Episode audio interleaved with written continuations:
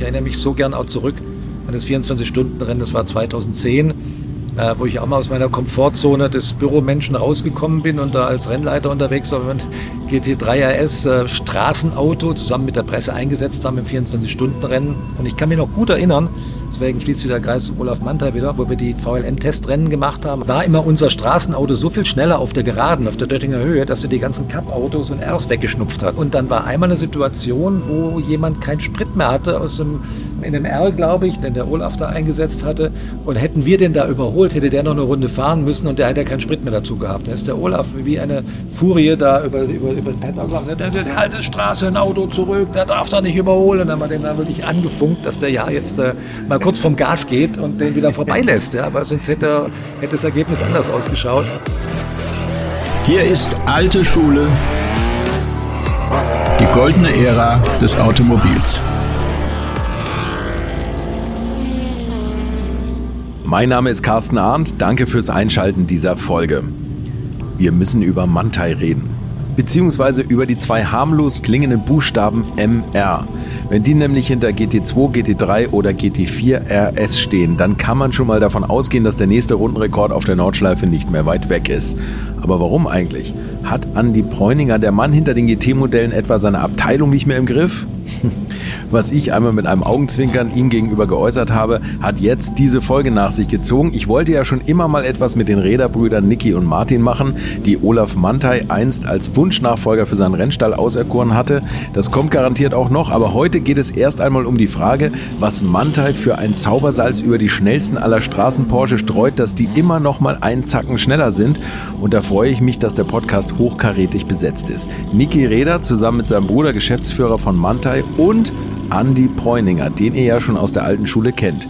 Mir hat es viel Spaß gemacht, die beiden am Nürburgring zu treffen. Ich hoffe, euch geht es jetzt ähnlich. Viel Vergnügen mit Niki Reda und Andy Preuninger. Toll, erstmal müssen wir natürlich mal sagen, wo wir hier sitzen. Wir sitzen hier in der Porsche Lounge am Nürburgring. Und am Nürburgring gibt es natürlich einige Firmen, die ganz interessant sind. Und jetzt bin ich mega froh, dass wir uns endlich mal kennenlernen. Niki Reda von Mantai Racing und ein alter Bekannter hier bei mir im Podcast, Andy Preuninger. So, und wie kommt ihr jetzt zusammen? Also erstmal müssen wir jetzt mal gucken, wie das alles bei euch entstanden ist. Da machen wir, glaube ich, nochmal einen extra Podcast, wie ihr überhaupt zur Rennerei gekommen seid. Aber Porsche ist ja jetzt euer Hauptthema und natürlich auch äh, Anteilseigner bei euch. Wie seid ihr zu Porsche gekommen? Ja, im Grunde genommen äh, sind wir ja 2013 als Räder Motorsport mit, mit, mit Mantai fusioniert. Und wir als Räder waren eigentlich sehr, sehr markenoffen. Wir hatten zwar auch mal einen Porsche, einen Recaro Porsche, kennen vielleicht auch noch die einen oder anderen, ist jetzt auch 20 Jahre her, unser erster Gesamtsieg hier am Nürburgring und hatten aber die verschiedensten Marken und sind dann, wie gesagt, das ist eine Geschichte für sich, äh, wie das alles passiert ist, sind dann aber 2013 mit Mantai fusioniert. Haben mein Bruder und ich haben jeweils 20 Prozent, also 40 Prozent. Porsche hat 51 Prozent. Die Porsche von Olaf gekauft hat, der aber immer noch 9% hat und immer noch als Berater dabei ist und äh, auch im Board dabei ist. Und, und so waren wir dann bei Porsche. Das war natürlich immer unser Traum, irgendwie nah an irgendeinen Hersteller ranzukommen. Das hat nie geklappt. Eigentlich war das auch alles belegt aus unserer Sicht. Ne, wir waren mal nah bei Audi, aber da wären wir Nummer 4 gewesen oder so. Und so waren wir dann natürlich mit Mannheim, mit Olaf auf einmal in einer Position bei Porsche, wo wir so nicht gerechnet haben. Und so sind wir dann zu Porsche gekommen. Und aus heutiger Sicht vielleicht Glück, dass ihr nicht bei Audi gelandet seid. Das ist ja auch kundensportmäßig jetzt eher finster geworden. Ein Riesenglück, aber ich, ich sage mal, es ist wichtig, fleißig zu sein, aber ohne Glück nutzt das nichts. Ne?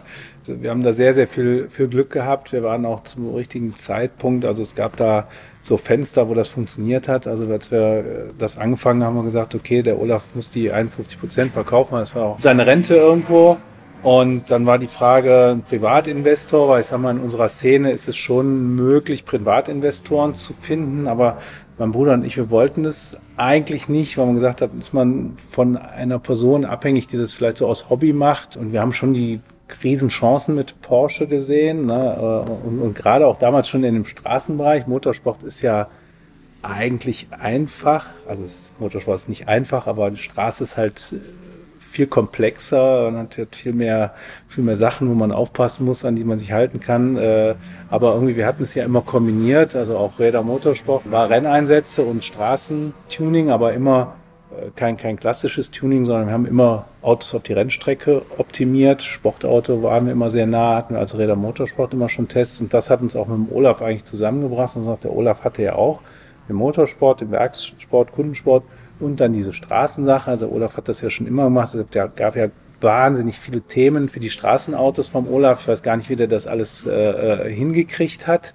Jetzt war das früher auch, auch einfacher, muss man sagen. Also einfacher in der Art und Weise, dass die, die Autos hatten mehr Luft, die Sachen waren äh, grundrobuster. Heute ist alles auf den Punkt ausgelegt. Ne? Da lässt nicht einer freiwillig Luft. Ne? Der ich krieg vom Andi da nichts geschenkt, ne? dass, er, dass er da irgendwas äh, offen lässt. Und das war früher sicherlich äh, einfacher, auch die Zulassungsthemen waren einfacher, aber so waren wir beide Motorsport und Straße.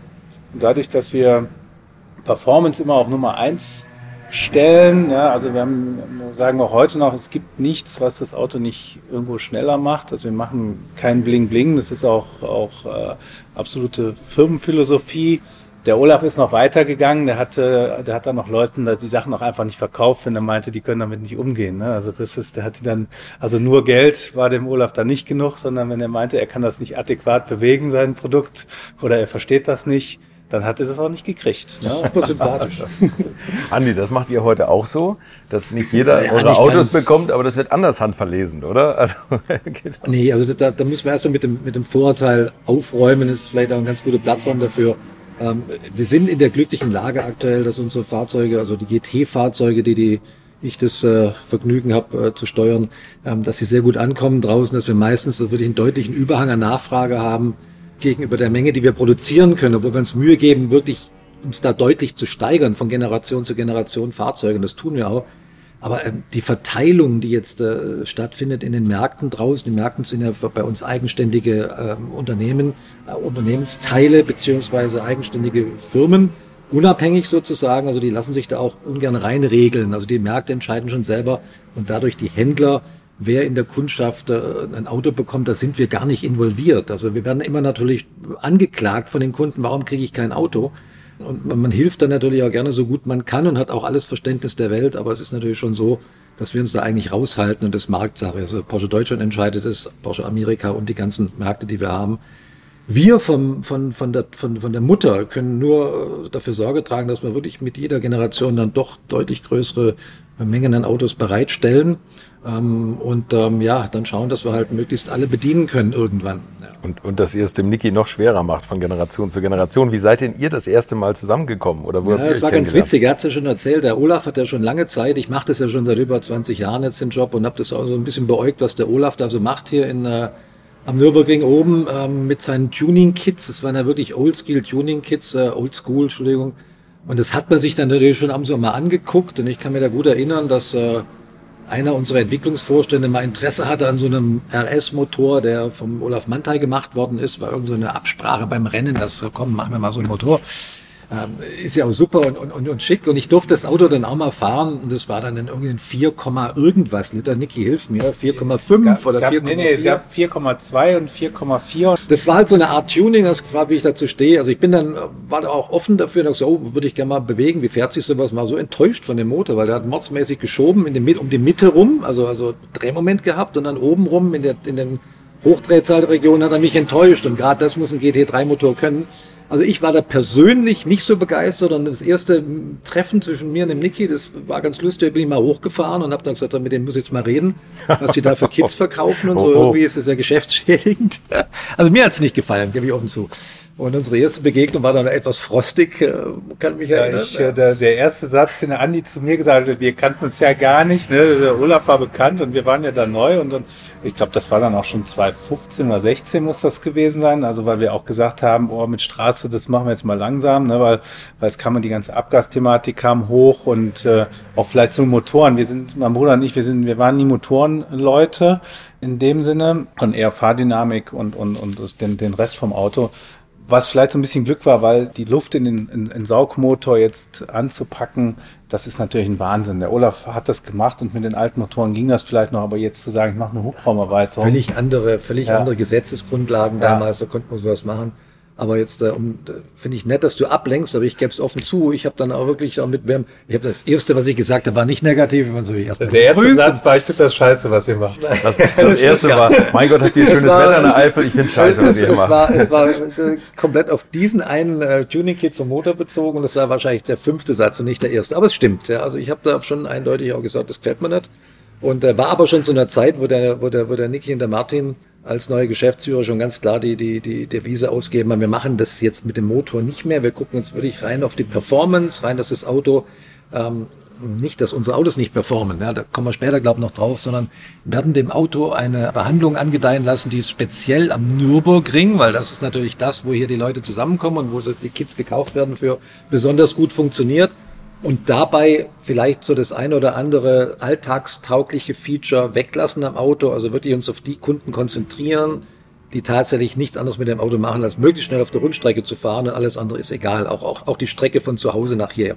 Und ähm, da war dann so langsam ein, ein, eine Schnittmenge erreicht, wo man uns nahe kam, wo ich sagte, ja, das kann ich mir schon auch vorstellen, ähm, weil wir können vom Werk aus und wir wollen es auch nicht, reine Rennautos mit Straßenzulassung machen, weil wir sind einfach der Meinung, der Kunde muss noch auch im normalen Straßenverkehr bei so einer Lustfahrt am Sonntagmorgen einfach mal Spaß haben mit dem Auto, muss seine Blomben drin behalten und ähm, muss ein Auto haben, das auch auf einer Landstraße gut funktioniert.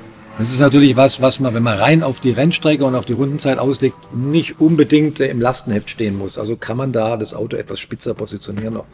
Und das war so, ja, wie wir dann angefangen haben, zusammenzuarbeiten. Da fällt, da fällt mir eigentlich auch eine schöne Geschichte ein, wie der Einstieg war. Wir haben ja dann irgendwann nach, nach langer Zeit haben wir dann diesen äh, lilanen GT3 RS bekommen und da durften wir uns dann mal dran, äh, dran versuchen.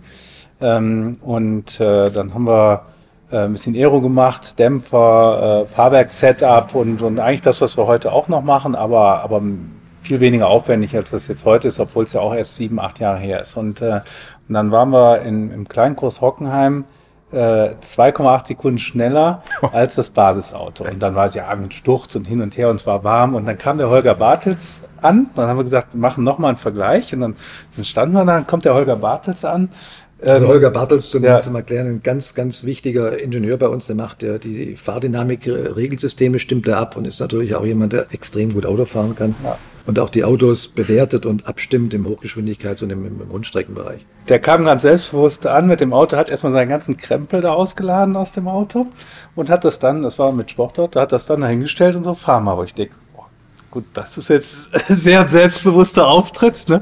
Da waren wir schon mit äh, das Auto speziell vermessen und hingebracht und neue Reifen drauf. Also das, das, was heute so, so Standard ist, muss man sagen, ob das jetzt gut oder schlecht ist, kann man darüber streiten. Aber der ist wirklich von Stuttgart dahin gefahren, hat das Auto dahingestellt, hat ich, wahrscheinlich war er noch zu Hause, aber ich ja, weiß nicht, fahr jetzt Krempel da, so und, und, und, und fahr damit so. Dann war es halt trotzdem 2,8 Sekunden der, die Differenz. Aber wir haben mir gedacht, okay, wenn die das Auto so vorbereitet hätten jetzt auf den Test, wie wir das machen, dann wäre es auch viel weniger gewesen.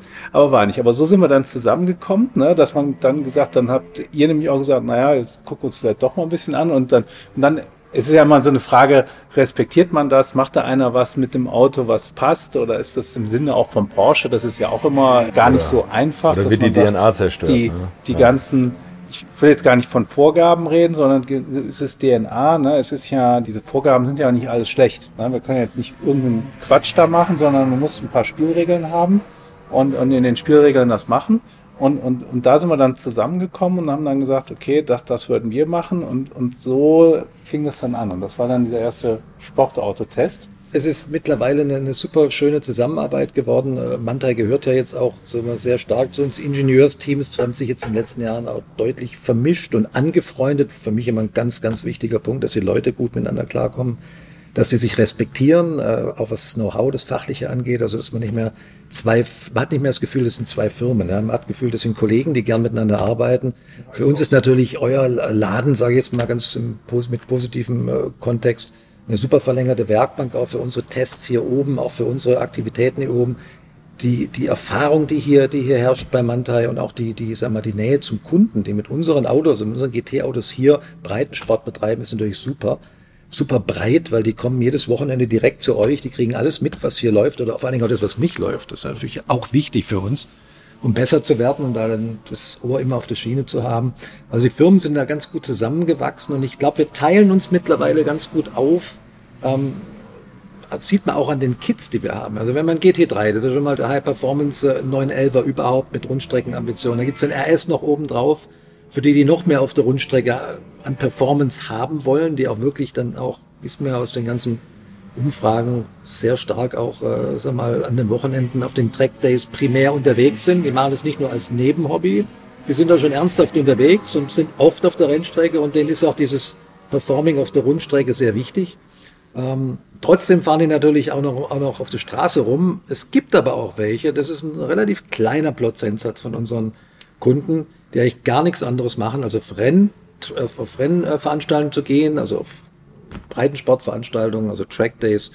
Ja, aber das Auto ja am Nürburgring parken, dem, dem, Perform, dem der Performance, dem Auto alles unterordnen. Ja. Die wollen zwar das Nummernschild drauf behalten, wollen street legal unterwegs sein, aber denen ist es eigentlich relativ schnuppe, sage ich mal auf Saloppdeutsch, ob das Auto jetzt auf der Autobahn noch mit 300 äh, ordentlich bewegbar ist, weil das machen sie eh nicht. Ja, weil, und wollen dann halt eine sehr extreme Auslegung, die jetzt 100 Prozent alles rausholt, was auf der Nordschleife möglich ist. Und da kommen natürlich die Fachleute hier ganz klar äh, mit ihrer Erfahrung ins Spiel, haben da tolle Vorschläge gemacht und ja, so hat sich da dieser MR-Kit entwickelt, der halt dann nochmal zwei, drei Sekunden je nach Auto, manchmal auch noch ein bisschen mehr, je nachdem, wie ernst wir es meinen mit den schnellen Runden auf der Nordschleife, rausholen und das natürlich dem Kunden auch anbieten wollen. Insofern ist es eine super Ergänzung.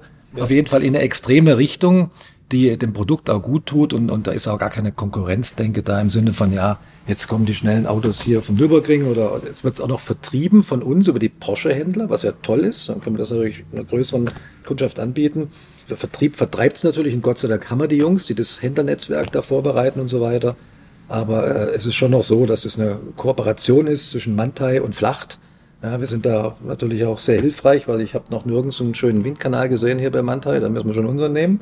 Und auch unser Know-how mit unseren Leuten, die auch die Straßenautos machen, das die ist eine Kooperation. das schaffen wir nicht. Ne? Und ein zusätzliches, zusätzliches Angebot, was auch sehr gut angenommen wird ja, draußen. Der Du musst einmal ganz kurz ja? müssen, müssen wir ein bisschen zurück. Was, in welchem Auto steckte dieser 4,5 Liter Motor? das waren äh, 997 GT3 RS 4,0 ja. Ist ja eh schon ein Frevel. Der, oh, so ja. ein Auto, ein limitiertes Auto, den Motor rauszureißen und da andere Kolben reinzumachen und sich dann einzubilden, das wäre ein besserer Motor. Äh, Gut, okay. der Olaf sagt, aber das wird keiner mehr beweisen können. Du vielleicht schon. Der Olaf behauptet ja, äh, ohne ihn hätte es den 4-Liter-Motor nicht gegeben, weil es gab immer, es gab auch den, äh, äh, wie hieß er noch, den, den, den, den, den Schorsch, der Motoren. Äh, der Georg Breuer. Georg naja, Breuer. Hans-Georg Breuer. Da war ich auch erstmal mit ihm in Weißer, aber ich kannte Weißer ja gar nicht und dann ist er in diese Motorenabteilung und dann haben die sich da gegenseitig zur Schnecke gemacht. Und ich gedacht, oh Gott, das, wie reden die miteinander? Ne? Und, weil der Olaf hat den immer vor sich hergetrieben, wenn der Breuer gesagt hat, das geht nicht, das machen wir, dann hat der Olaf das erst recht gemacht.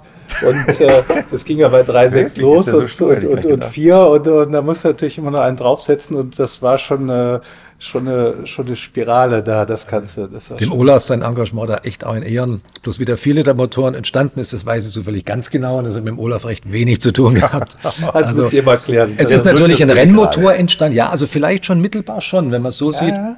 Wir haben ja eigentlich den, ja, es den, geht um den, den R-Motor, ne? den Motorsportmotor, ja, ja. vier Liter hochgebracht und da, da ist natürlich schon auch äh, der, der treibende Kraft der Olaf gewesen, dem, dem, dem Hans-Georg Breuer. Das, das meint er auch nicht. Klar zu machen, dass wir da schon noch mit einer 102 Millimeter Bohrung leben könnten und dass es geht und da hat man das aber nicht so richtig glauben wollen. Er hat es dann auch ein bisschen, einfach gemacht. Ne? Genau, und dann haben wir es ausprobiert und dann plötzlich, wo das geklappt hat und wunderbar war, bin ich nämlich zum HG Breuer gesagt, sag mal, den Motor, den brauche ich aber fürs Straßenauto auch. Den musst du ja so zum Brennen kriegen, dass der auch so mit den Emissionen klarkommt. Probier mal, lass mal so einen Motor in irgendein Auto bauen. Und damals haben wir dann den ersten 4-Liter-Motor in einen schmalen GT3 gebaut, ja, in einen 997 GT3. Es war ein totaler Sleeper, war dunkelblau Metallic, völlig unschuldiges Auto und der ging wie die Hölle. Das war unglaublich. Und dann haben wir gesagt, sowas können wir der Menschheit nicht vorenthalten. Wir brauchen hier ein Sondermodell mit diesem Motor. Also insofern nimmst du zurück. Hat der ja, Olaf ganz eine Initial, Initialarbeit vielleicht schon gemacht dazu. Ja, das, das meint er aber auch. Ne? Und, und ja. genau das, er hat es dann immer gemacht und er hat dann ein wahnsinniges Gefühl für auch immer gehabt, ne? Äh, das zu tun. Aber das macht es natürlich, also solche Geschichten macht es natürlich auch schwierig, das dann, dann weiterzuleben und auch, auch natürlich ohne, ohne Motoren und das, das war der Punkt. Aber nochmal zu dir eben. Wir haben ja mit den GT-Autos eine Wahnsinnsbasis. Die ist äh, hier unter uns sehen wir überall Rennautos. Das ist ja äh, dieses, dieses Thema vom Motorsport zur Straße, das, ist, das erzählt ja jeder und jeder schreibt es irgendwo drauf und jeder Tuner nennt sich Motorsport ne? und jeder Hersteller erzählt das. Aber bei Porsche ist das so krass gelebt, wie man einfach auch mit dem Motor sieht und weil auch die, die, die äh, Entwicklungsingenieure bei Porsche Motorsport sind auch die, die für die Straßenautos zuständig ist, sind und bei uns ist es, äh, ist es genauso. Und dementsprechend, die, die Autos haben so viel Einstellmöglichkeiten, die Autos haben so viel Setup-Optionen und wir können die handeln. Und das ist sicherlich das eine, selbst wenn wir nichts machen äh, von, von uns, wenn wir keine Teile ändern, können wir dem Kunden da helfen, indem wir das auf ihn persönlich einstellen, dass wir sagen, okay, was willst du damit? Weil, wie der Andi sagt, der eine fährt damit am liebsten auf der Autobahn, der braucht eigentlich nicht zu uns kommen, ne? das, das, das funktioniert so. Und dann gibt es auch schon eine Rundstreckenempfehlung, ich kann Radlasten einstellen, ich kann verschiedene Aero-Setups einstellen. Ne? Und, und da jemanden zu finden als, als, als Kunde, der das dann individuell abstimmt auf den Kunden. Das ist sicherlich der erste Schritt, den wir machen. Das ist auch ein ganz großer, großer Bereich. Also Fahrzeug vermessen, Setup einstellen, so. Und dann sind natürlich die Kunden, die nur auf der Rennstrecke fahren, die die Autos auch bei uns parken. Das sind uns eigentlich die liebsten Kunden oder die auch wirklich die Autos wirklich nur als Überbrückungsfahrten nutzen und sonst auf der Rennstrecke nehmen. Und dafür haben wir natürlich äh, dann konsequent daraufhin die Produkte entwickelt, abgestimmt. Also speziell so, dass der Kunde eben noch einen Benefit hat, äh, sagen wir, gegenüber dem bestmöglich eingestellten Straßenauto mit noch ein bisschen mehr Aero, noch ein bisschen andere Fahrzeuglage, die vielleicht auf normalen Straßenverkehr keinen Sinn macht mehr so. Am Motor macht er ja nichts, ja, ist ja alles nur wirklich eigentlich Aero und, und Fahrwerk-Setup. Das ist natürlich dann schon, also ich meine, wenn man ein Rennauto anguckt, die sind natürlich schon härter gefedert wie jetzt ein Straßenauto. Ja. Man will natürlich keine Bewegungen in der Karosserie haben und da gehen natürlich die Kollegen von Mante auch nochmal einen deutlichen Schritt weiter, wie wir es uns trauen würden. Wenn du sagst, ihr müsst ein bisschen härter werden, logischerweise und so, aber ihr, äh, für euch ist natürlich die Straßenzulassung Relevanz. Könnt ihr euch da so ein bisschen im Porsche Motorsportregal bedienen mit Teilen und so? Ja, das ist eigentlich die, die Story. In, hinter dir ist ein Riesenbild vom aktuellen GT3R und wir sind ja auch bei den äh, Rennautos äh, sehr stark involviert. Grundsätzlich kommen wir daher. Wir haben auch 40 Ingenieure circa mittlerweile, die, die ganz viel äh, Performance Support an den Rennautos machen und wir haben auch eine hört sich schlimm an, eine Matrix-Organisation, aber der Vorteil der Matrix-Organisation ist, dass man sagen, da ist einer, der macht heute ein DTM-Rennen und morgen guckt er, wie er das selber an einem Straßenauto umsetzen kann. Ne? Und wir haben zum Beispiel der, der Dämpfer aus dem GT3R, das ist ein, das ist ein KB-Dämpfer, äh, also in einem Rennauto und da sind wir hingegangen und haben gesagt, wir wollen diese Technologie, das, die wollen wir fürs Straßenauto haben. Das ist natürlich, also A ist das was, was es auch gar nicht so lange gibt. Wir sind ja auch immer zwei Jahre später eigentlich. Ich glaube, wenn, wenn ihr einen Designfreeze habt oder sagen, ihr müsst es festlegen und, und die Sachen bestellen, bis, bis wir da dran sind, wir sind zwei Jahre später, da passieren ja auch Dinge. Ja, und das ist jetzt bei dem Dämpfer war das schon, das wäre gar nicht gegangen, weil es gab es eigentlich noch nicht zu dem Zeitpunkt. Ne? Und dann das dann hinzukriegen, dass man sagt, okay, man macht das. Und dann hatten wir in dem ersten Auto war es dann so, haben wir auch Vorgänger-Renndämpfer-Technologie, die hat aber gequitscht, die die Sau. Ne? Und haben gesagt, boah, es ist, das ist schon, also klar, es ist härter, es ist, wir machen, wir machen Kompromiss, aber irgendwann ist natürlich auch bei uns Schluss, ne? Wenn das, wenn das quietscht und man schlägt mit dem Kopf an die Decke, dann geht das bei uns auch nicht. Ne? So, und, und so haben wir es dann hingekriegt mit KW, dass die jetzt diesen, diesen Renndämpfer straßenzulassungsfähig als Produkt haben. Und dann haben wir halt eine, eine, eine, eine Grundlage, die, die viel hilft. Und das andere ist, ähm, wir haben ja auch bei den Rennautos auch so ein GT3R, der fährt in drei Jahren auch drei Sekunden schneller über die Nordschleife mit gleichen Teilen. Einfach weil man es im Detail verstanden hat, weil man das perfekte Setup hat, weil, äh, weil alles zueinander geht, weil vielleicht auch ein Reifen sich nochmal weiterentwickelt hat. Das gibt's ja auch immer nochmal. Ne? Und das ist unser Job. Ne? Wir haben da wirklich 40 Nerds teilweise sitzen, die hier in der Eifel äh, sind als Ingenieur und wirklich viel arbeiten und wo die Passion ist, das Maximum aus so einem Auto rauszuholen für die Rennstrecke. Ich glaube, das zeichnet uns alle aus, dass wir alle so ein bisschen nerdy sind, die mit diesen mit dieser Art Produkt äh, umgehen ja. dürfen, sage ich mal. Das ist, glaube ich, auch der, der, der, Punkt, warum sich Leute dann letzten Endes dann doch ganz gut verstehen, auch zwischen Mantai und zwischen äh, Porsche Motorsport, weil man halt doch alle den gleichen Tick hat und ähm, das Auto vorwärts bringen will. Aber vielleicht nur eine Sache, ich meine, so ein Kit, der jetzt von MR-Kit, den wir jetzt neu vertreiben bei unserer Hinterschaft, das ist ja auch von der Produktsubstanz, von den Teilen, also was extrem edles. Ja, das sind ja wirklich unglaublich hochpreisige Komponenten, die da verbaut werden. die jetzt für eine, für eine, für eine Serienfertigung, das müsste man sich schon dreimal überlegen, ja, ob das, ob das Sinn macht, weil die auch natürlich sehr stark auf einen Einsatzzweck zugeschnitten sind. Es geht wieder in die Richtung, die ich vorher sagte, dass da einfach die, ja, die Kompromissbandbreite da etwas geringer ist. Und natürlich sind die aerodynamischen Hilfsmittel, die er ins Auto macht, da ganz schlecht verbaubar am Band, ja. am Serienband bei uns. Das muss man auch noch einsehen, dass die, dass die Fertigungsmittel, die wir, die wir zur Verfügung haben in einer sagen wir, auch Kleinserienfertigung ähm, da einfach nicht geeignet sind. Das sind wirklich Kits, die man dem Auto quasi im Nachhinein verpasst, mal auf Saloppdeutsch. Und da hat man natürlich einen viel höheren Freiheitsgrad, was man machen kann. Wie sieht denn das aus? Also wenn ihr jetzt so ein Auto bekommt oder macht, also das landet hier, also nehmen wir jetzt mal ein GT3 RS, wo nachher MR hinterstehen soll, dann kommt der Basis GT3 RS hierher. Ja, also er bettelt meistens recht früh, der Niki, und sagt, ich brauche ein Auto, brauche ein Auto, und dann meistens heißt, ich brauche drei Autos. Ähm, um möglichst schnell natürlich in so eine Kit-Entwicklung einzusteigen. Wir wollen ihm dann natürlich auch nur das geben, was dem späteren Serienprodukt so nah wie möglich kommt, also in, irgendwo einen früheren Entwicklungsstand, auf den er aufsetzt, bringt nichts, weil wir entwickeln uns ja auch noch weiter. Mhm. Insofern ist es auch logisch, dass die Produkte, die wir wie jetzt den MR-Kit, der kommt nie gleichzeitig mit dem Auto, kann er gar nicht, ja, weil die Kollegen fangen erst mit einem, sei mal, Nullserien- oder Vorserien-Auto bei uns an, wo wir sagen, der ist, sag mal, repräsentativ, den könnt ihr nehmen und damit könnt ihr eure Entwicklung starten, was natürlich dann, obwohl es ein kleinerer Laden ist mit sagen wir, schlankeren Prozessen wie bei uns, auch doch eine Weile dauert, bis man das dann marktreif hat. Von daher gesehen, äh, klar, das sind ehemalige Autos aus unserem Projektumfeld, die wir auch gerne abgeben. Das sieht man an den Nummernschildern, die ihr da so drauf habt. Das sind alles die, die vor ein paar Jahren noch bei uns standen. Und hier ein, zweiten, ein, ein zweites Leben beginnen. Übrigens sehr gut gepflegt werden. Das gefällt mir immer, wenn ich diese ja, das ist, äh, alten Kisten, sage ich jetzt mal, schlechter hier. in einem Zustand sehen, wo ich sage, Mensch, das Nummernschild passt gar nicht zu der Optik hier. Wie, wie habt ihr das gemacht? Aber der gibt es, es sind halt auch, wie gesagt, die Nerdys hier, die pflegen die Autos auch. Ein Auto wird hier schon ein bisschen wie ein, ja, wie ein Lebewesen behandelt und das gefällt uns. Das ich gut. Also es ist für uns ja eine Wahnsinnsehre, das überhaupt machen zu dürfen. Also für dieses lilane Auto haben wir bestimmt vier Jahre gebettelt damals, ne, dass wir da naja. mal da mal ran dürfen. Ja gut, es war halt eine Phase, da hat man sich erstmal aufeinander zubewegen wollen. Ja. Ich, ich meine, ich kriege ja auch unheimlich viele Anfragen aus dem Kundenumfeld, deswegen fällt mir so dass wir hier in der Runde zusammensitzen, so nach dem Motto, was macht denn ihr da jetzt? Jetzt kommen die schnellsten Autos dann plötzlich nicht mehr aus Flacht.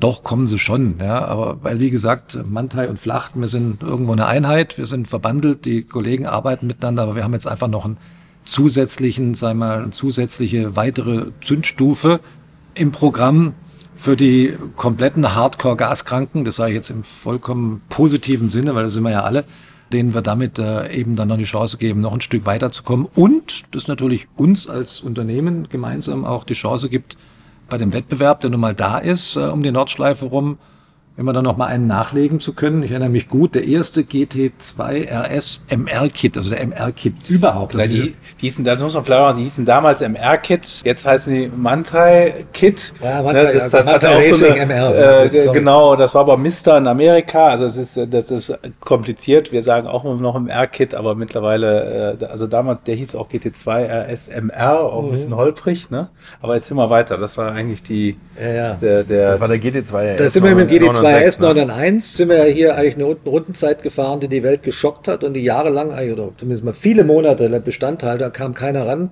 Ich will jetzt keine, keine, keine Werke nennen, die sich da die Zähne ausgebissen haben dran. Irgendwann, und wir haben es ja immer mitbekommen, weil die Slots, wo wir diese, diese, diese Rekordrunden oder diese schnellen Runden fahren, die sind ja, man hat ja meistens nicht den ganzen Tag Zeit, sondern teilt sich das ja auf oder sieht, dass irgendwo am Ende von den Industriepool ähm, Poolrunden, dann auch drei, vier Runden für so ein Werk äh, mal exklusiv äh, rausgegeben werden. Und da waren natürlich auch italienische Kollegen da, die sich da abgemüht haben und ähm, äh, über, über Monat haben es nie so richtig hingekriegt. Auch die Amerikaner waren da, das war auch ganz lustig mal. Also es gibt, ist schon ein Wettbewerb da und wir hatten dann natürlich einmal dann doch die Situation, dass dieses italienische Werk dann mal was hingestellt hat, was dann schneller war. Und das hat uns natürlich nicht gefallen. Ja, da sind wir natürlich auch irgendwo gesagt, hm, kann denn das jetzt sein? Was können wir denn noch machen? Weil wir wussten, dass die Runde mit dem GT2, die wir damals gefahren sind, ähm, jetzt nicht die alleroptimalste war. Wir haben ja damals schon gedacht, naja, das reicht jetzt locker, dass wir hier den, den, den, die Pole halten können Weile, aber eigentlich ist da noch was drin. Und da haben wir uns dann drauf besonnen, haben wir gesagt, jetzt fahren wir nicht mehr mit dem gleichen Auto, das sieht beleidigt aus. Ja, und äh, dann wird es vielleicht noch Schiebung vorgeworfen, wenn man jetzt noch zwei Sekunden schneller sind mit dem gleichen Auto. Jetzt äh, gehen wir mal an den Tisch mit den Niki Räder und mit Martin Räder und seinen ganzen Kollegen da und überlegen, ob wir das Auto vielleicht noch mal performanter machen können. Aber nur, wenn wir das dann, was wir an dem Auto ändern, und das war mir sehr wichtig, auch dann dem Kunden zur Verfügung stellen können als Kit. So ist diese, diese Idee entstanden, Ja. haben gebrainstormt, was können wir denn in dem Auto noch machen? Und da hatten die Kollegen ein paar Ideen. Ja, aber man muss auch zugeben, es sind jetzt nicht nur unsere Ideen. Ne? Also wir haben dann All-In gemacht eigentlich. Jeder hat seine Sachen reingeschmissen und dann kommt eigentlich natürlich der Punkt, wo man sagt, äh, jetzt vielleicht bei, bei, dem, bei dem Rad, was wir jetzt für den GT3 haben, da sind wir zum BBS gegangen, haben gesagt, mach alles, was dir einfällt, was das leichter macht, was das steifer macht. Es ist egal, wie das aussieht und es ist egal, wie lange die Fräse läuft. Ne? Und das ist so ein bisschen der Ansatz. Und das war auch mit dem, mit dem Aerodynamiker bei euch. Dann haben wir auch gesagt, dann hat er gesagt, ja, nee, aber das, diese Radkappen zum Beispiel, ne? die, die, Ach, das ist geil. nicht unsere Idee. Ne? Das ich das ist Rad, äh, äh, von dem. Äh, Ja, das sind die Dinge, die unser Aerodynamiker, da wissen die, brauchen die gar nicht zu mir kommen mit, weil das finde ich eigentlich für ein, für für für ein Standard, auch Weissach-Paket GT3 RS schon zu viel. Ich finde es ästhetisch auch nicht schön, muss ich ganz klar Ja, sagen. Wirklich, Sieht obwohl man sieht- an Moby Dick erinnert. Man, man sieht, doch ja, so dieses- und? dieses heißt ja drauf. nicht, dass Moby Dick schön war. Moby Dick war ein dicker Fisch. ist du.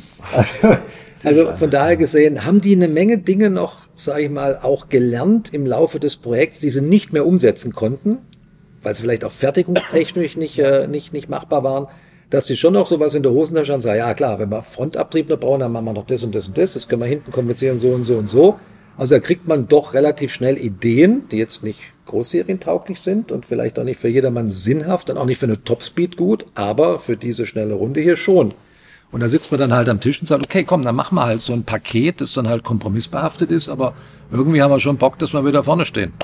Ja, und das ist dann auch ganz gut gelungen. Wo du gerade sagst, GT2 RS, Mensch, da, da habt ihr ja wirklich prominente Kunden. Ich habe unter anderem an einem ganz normalen Tag, wo hier Touristenfahrten sind, habe ich den Nico Hülkenberg gesehen. Mit Monaco-Kennzeichen und einem GT2 RS Mantai.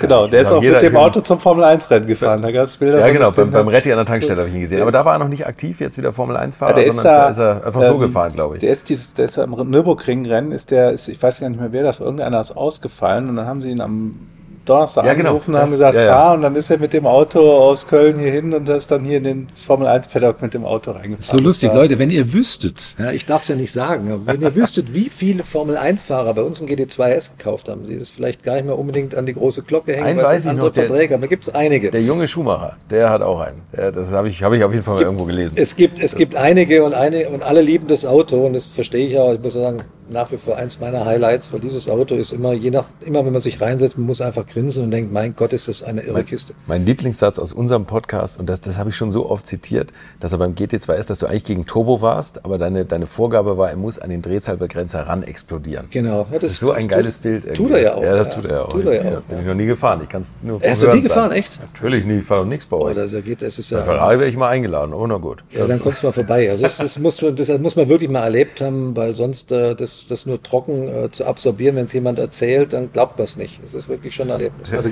G- GT2 ist ein wahnsinnig tolles Auto. Ne? Es ist, es ist, eigentlich ist es ja nur ein, nur ein 9, 911er mit Heckmotor, aber das ist so souverän von allem und selbst mit dem, was wir noch gemacht haben, also das ist das Auto beeindruckt jeden. Ich habe auch einen nicht Porsche Werksfahrer, den wir immer mal fahren lassen, der sagt, oh, er überlegt, ob er, er hat es nicht gekauft, ne, aber er hat gesagt, ich überlege, ob ich es kaufen. Er wäre ja viel gefahren, Formel 1 Autos, Gruppe C und das, aber das wäre jetzt wirklich was, was ihm nochmal richtig Spaß machen würde. Ne?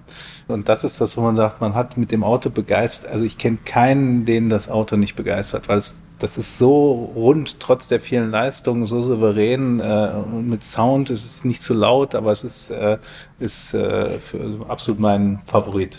Mir also. Und alle, die da draußen, die zuhören und die einen haben, bitte nicht auf die verwegene Idee kommen, den jemals verkaufen zu Ja, wollen. das Wenn doch, bitte bei mir melden. Ja, genau, genau. Aber ähm, was habt ihr genau da eigentlich gemacht? Also wenn man jetzt sagt, so, ihr habt alles zusammengeworfen, und da kann man so die Highlights sagen, wo ihr, wo ihr sagt, boah, Ja, das wir, haben, war eine riesen wir, haben, Herausforderung. wir haben ja eigentlich ein Thema ist immer Abtrieb. Ne? Ich meine, was macht ein Auto schneller? Gewicht, Leistung, Schwerpunkt, äh, äh, Reifengrip, Abtrieb. Ne? Äh, äh, Gewicht äh, lässt der Andi uns auch nichts übrig. Kann ne? man nichts mehr machen. Ist das, das- ist, äh, da kann man mal irgendwie noch was rausmachen, aber damit, damit gewinnt man nichts. Ne? Ähm, und da ist im Grunde genommen äh, äh, Abtrieb das, was sicherlich, wenn man auch noch sagt, ich habe noch einen V-Max und ich habe noch Widerstand und so. Also wir haben bei dem GT2 massiv Abtrieb erhöht ne, und ähm, haben dieses, dieses Fahrwerk und diese Rennsporttechnologie da reingebracht und das auch sehr, sehr aufwendig abgestimmt. Und dann ist es sicherlich das, das Grundsetup, aber es sind die Dämpfer und der Abtrieb, der den Hauptpunkt ausmacht. Ne? Ansonsten ist vielleicht mal irgendwo was 10 Kilo leichter, aber das, das macht dann vielleicht eine halbe Sekunde aus oder so. Ne? Also das ist, äh, musst du an diesem Gesamtpaket und das macht es auch so aufwendig. Ne? Das ist, du sagst eben, wie, wie geht denn das los? Ne? Äh, und das war früher definitiv einfacher, weil da war schon irgendwo ein bisschen mehr Luft, aber heute jetzt hier äh, 992 GT3, da habe ich den Supertest gelesen. Da habe ich gesagt, boah, Mist, äh, was soll man da denn jetzt noch machen? Das, Ganze, äh, das, hat, das hat in der Berichterstattung auf jeden Fall keine Luft nach oben gelassen. Ne? So, und, und dann, dann haben wir, wie gesagt, dann, dann muss man wirklich ins Detail mit den Leuten und man muss, muss überall reingehen, überall gucken, wo geht noch was, wo kann man noch was rausholen und so weiter. Und das, das, das ist ist anspruchsvoll. Aber ich glaube, das ist auch nur möglich jetzt in der neuen Konstellation, wo unsere beiden sagen wir mal, Mannschaften so eng zusammenarbeiten, weil so für jemand, der ganz außen steht und der sich das Auto vornehmen wird, hast du keine, keine Chance. Chance. Du brauchst Zugang zu den Steuergeräten, du brauchst Zugang zu den Tests, zu dem Know-how von den Truppen, die es auch entwickelt haben, weil da ist es da. Du musst natürlich, auch, wenn man es straßenzulassungsfähig haben will, dann auch äh, dafür Sorge tragen, dass es auch dauerfest ist und haltbar, nicht, dass da irgendwie was passiert mit. Also auch das muss man sich angucken. Ist auch gefährlich. Und das ist dann auch gefährlich, das wollen wir nicht machen. Gerade jetzt, wo wir die Dinger, die Kids natürlich auch in, in unserer Handelsorganisation vertreiben, haben wir natürlich noch viel mehr Augenmerk da drauf. Porsche dran, ne? Dass das natürlich ganz genauso gut funktionieren muss wie, wie, wie, wie äh, ja. die Serienprodukte. Äh, das, das, das, Thema Abtrieb, ne, das ist, äh, es gibt, es gibt eine Reifentraglast und da fahren wart ihr jetzt auch schon an der Grenze, ne, wo man sagt. Äh, ja gut, wir begrenzen äh, den Abtrieb tatsächlich. Ja. Das Auto hätte, das geht jetzt 3RS, könnte mehr Abtrieb machen, wenn wir das zulassen ja. würden. Ja, das, wir regeln das so runter, dass die Reifentraglast, die maximale, nicht überschritten wird. Ja. Und da gibt es einen Sturz. Ne? Ein Sturz ist auch mal ein einfaches Mittel, um Auto schneller zu machen. Aber wenn ich den Sturz hochhebe, hält der Reifen noch weniger lange. Ne? Und jetzt glücklicherweise ein großer Vorteil der, der GT-Fahrzeuge sind die großen Räder. Das haben viele glücklicherweise nicht verstanden. Äh, und bis das einer umgesetzt hat, das dauert zehn Jahre, weil das muss ganz lange vorher festgelegt werden. Ne? Äh, und durch diese großen Räder haben wir viel Robustheit in dem Auto und die Autos können dadurch auch über längere Zeit fahren, weil wir würden uns eigentlich wünschen, dass man sagt, wenn so ein Auto getestet wird, dass man sagt, nicht, man fährt nicht eine Peak-Runde, weil das schaffen viele, das, das geht auch so einem Reifen immer noch, ne? aber man sagen würde, jetzt fahr mal zehn Runden oder fahr mal einen Tag, ne? Weil wir haben ja auch mit, mit wir haben immer noch Räder Motorsport als Marke, also wir betreuen auch, also jeder kann mit jedem Auto zu uns kommen, wenn er hier auf der Rennstrecke fährt. Aber es ist so, das ist 90 Prozent Porsche und das hat einen Grund. Es gibt ganz viele, die irgendwo eine Presserunde schnell fahren, aber damit fährt keiner hier. Man muss ne? ja sagen, die 90 Prozent, die Porsche haben, da haben ja äh, mindestens 70 Prozent davon auch mal andere Autos gefahren und sie sind umgestiegen. Ja. Ja, guck doch mal abends äh, um 17 Uhr, wenn hier die Touristenfahrten losgehen. Also das klingt so harmlos, Touristenfahrten. Ne? Äh, das sind so viele, so viele GT-Produkte. Also das Gestern ist drei Manta gezählt. Ja, ja das ist ja, also war nicht viel los eigentlich. Das ist schon tatsächlich jetzt auch das Auto, was man als als als Werkzeug nimmt, als Hobbyinstrument, um diesen Sport zu betreiben, weil dafür ist es ausgelegt und es ist nicht nur von der Marketingseite so. Das kann es wirklich. Genau, die Garantiethematik hat sich ja dahingehend entwickelt. Das war früher auch kritischer. Also heute, wenn man sagt, wenn man sich an Regeln hält, bleibt ja auch die ganze bei unseren Kids bleibt ja auch die Garantie erhalten. Ne? Und wir können aber auch nicht alles machen. Also es gibt schon Sachen, wo man sagen könnte, okay, das macht noch mal was, aber wir haben halt Regeln, wir haben halt halt auch die Verantwortung, das ist, was der Andi eben sagte, ne? wir können jetzt nicht irgendwas äh, Wildes machen, so Abgasanlage machen wir auch nicht. Klar ist es schön, da irgendwo eine Titanabgasanlage reinzubauen und zu sagen, es ist 20 Kilo leichter, aber die Chance, dass das irgendwann kaputt vibriert und dass dann irgendwas passiert, die ist halt sehr hoch. Und das macht das halt sehr schwierig. Ja, das okay, also, auf dem Level. Aber interessant, dass ihr bestimmte Teile nicht anfasst, aber natürlich, klar, mit dieser Garantiethematik, das ist ja immer das Hauptthema. Motor, sagst du jetzt, ihr, kommt an die Steuergeräte ran, aber ihr macht nichts Großes. Ja, ne? und wir und, und auch, auch bei dem Serien, wir können jetzt so richtig viel an Steuergeräten, wir, wir, wir können da dran, aber der Stand in dem Serienauto ist, der, den zu verändern. Also bis jetzt haben wir, also bei allen 100 Kids ist an den Datenständen nichts geändert. Ne? Das können wir auch gar nicht, muss man klar sagen, weil wir sind natürlich äh, da auch typisierungsrelevant unterwegs und ja. Abgasemissionen ändern sich da und da wollen wir nicht das ran. Das ist so eine geschlossene Unit. Wir müssen ja legal mit dem Auto bleiben und können da nicht irgendwo alles Mögliche verändern was man früher bei einem Vergasermotor sicherlich einfach gemacht hat. Ja, da hat auch, da gab es auch keine Abgasemissionsvorschriften. Aber da sind wir natürlich schon jetzt wirklich ganz klar so unterwegs, dass wir uns da von der Typgenehmigung nicht entfernen dürfen. Und deswegen gibt's am Motor wenig Spielraum, ich meine, das holen wir ja selber alles schon. Ich finde es ja immer recht, recht amüsant fast schon. Ich möchte jetzt nicht arrogant klingen, aber wenn, wenn Hersteller von Auspuffanlagen irgendwelche Mehrleistungen äh, versprechen und, und, und äh, ist dann viel leichter, das geht schon, obwohl wir mit Dünnblech arbeiten, also leichter zu werden wie unsere Abgasanlagen, da musst du schon wirklich die Hälfte weglassen und bist dann nicht mehr von den Geräuschemissionen nicht mehr, nicht mehr richtig im Ziel. Aber ähm, es ist nicht so, dass, dass wir uns nicht ganz genau angucken, was Leistung bringt und, und was nicht. Und eine Spitzenleistung von ein paar PS mehr kann man sich auch erkaufen, indem man in dem gesamten Bereich dorthin, also von sagen wir mal 1500 bis 7000 Touren halt immer weniger hat und dann ab 7,5 hast du fünf mehr und damit wirbst du dann nur. Also es geht ja ums Integral unter der Leistungskurve, was zählt. Also von daher gesehen, ja, ich, ähm, ich ja, sag mal, wenn wir eine Abgasanlage... Würde nichts bringen, wenn ihr eine machen würdet, naja. weil die, die hätte nicht mehr Leistung. Nee, ich sag mal, wenn wir eine machen würden, würde ich die, würde ich die Entwicklung bei euch beauftragen. Und das wäre was, wo man sagt, das müsste Porsche uns geben. Äh, wir können uns was wünschen, aber ich würde uns nicht zutrauen, eine Abgasanlage zu entwickeln. Weil das ist, das ist Abgasemission, das ist Lautstärkenemission. Und da muss das, und das Problem ist ja, dass selbst wenn man das mal einmal geschafft hat, irgendwo durch ist, das geht in den Markt rein und man hat jetzt meinetwegen mal 100 verkauft und irgendwann sagt doch einer, das ist zu laut, dann haben wir ja trotzdem ein Problem. Und wenn das dann nach 50.000 Kilometer oder nach 100.000 Kilometer anfängt zu reißen irgendwo und dann brennt das ja auch das direkt. Kann deutlich früher reißen. Ja, ja, aber das Schlimme ist ja, wenn es spät reißt. Ne? Also wenn nach 500.000 ist okay, aber nach, nach 80, dann glaubst du irgendwann, dass alles gut läuft ne? und irgendwann fährt das da rein und dann kommt das als Bumerang zurück. Das kannst du vergessen. Also würden wir auch nicht trauen.